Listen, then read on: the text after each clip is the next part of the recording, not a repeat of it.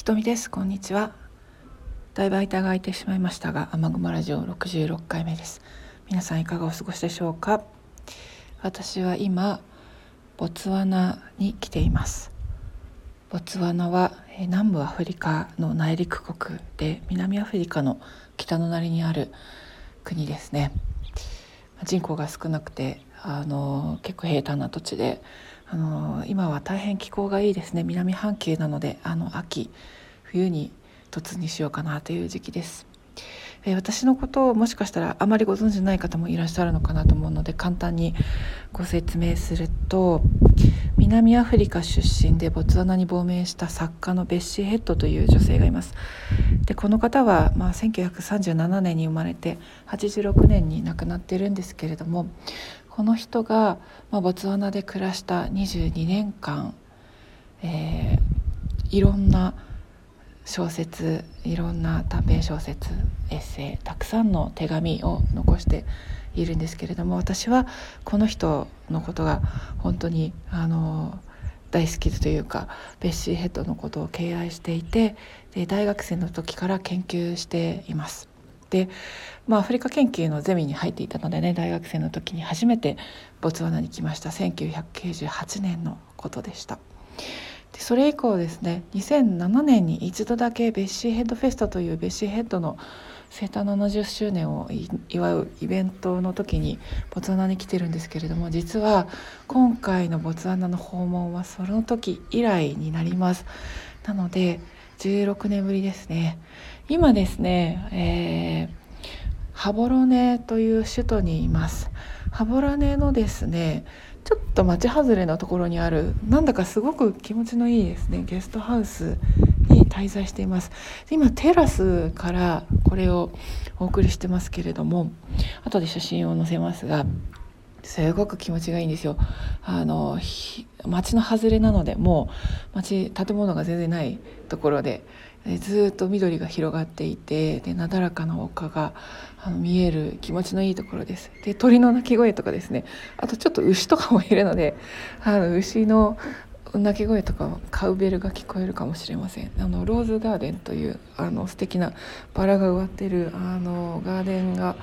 あってですねそこのゲストハウスに泊まっています。はい、で16年ぶりに訪れたということでベッシーヘッドという人については、まあ、詳しくは過去の回にあの何度もお話をしているので聞いていただけたら嬉しいんですけれども研究者の人がいらっしゃるんですよね。あとはあの昔のベッシーヘッドのお友達とか、まあ、ミュージアムの方とかいろいろゆかりの方がいらっしゃって、まあ、そういう人に会うのも楽しみかなって思ってます。で何日間か今羽幌根にいるんですけど研究者のアメリカ人のアメリカ人研究者のメアリーっていう人がですね、えー、いてで彼女とたくさんたくさんあのベッシーヘッドの話をしました。で本当にアカデミックな方なので彼女ベッシーヘッドの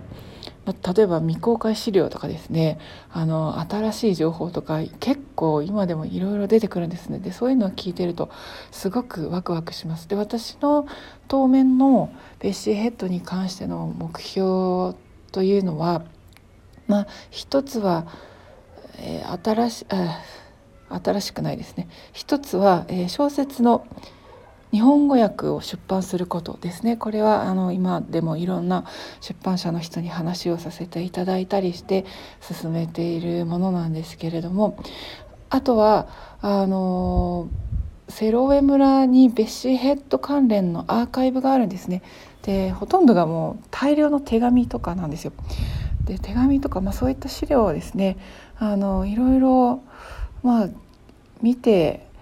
あの未公開のところで美しいものがたくさんあるのでちょっとこれを、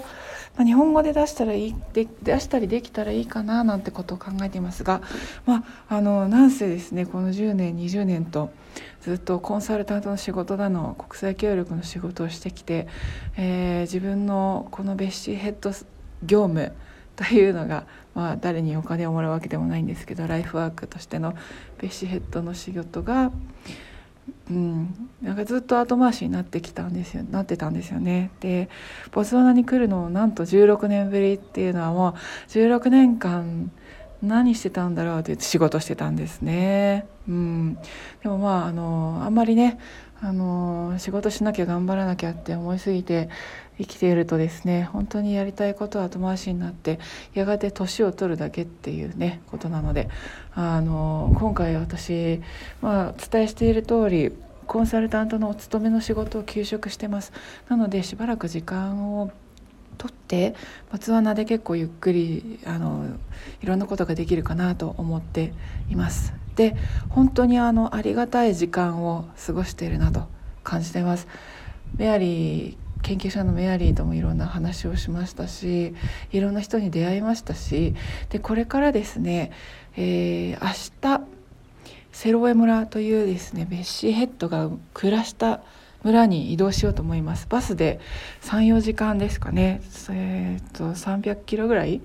うん、ここから北に行ったところなんですけれども。まああの田舎町というかねそういったところであのしばらく滞在して、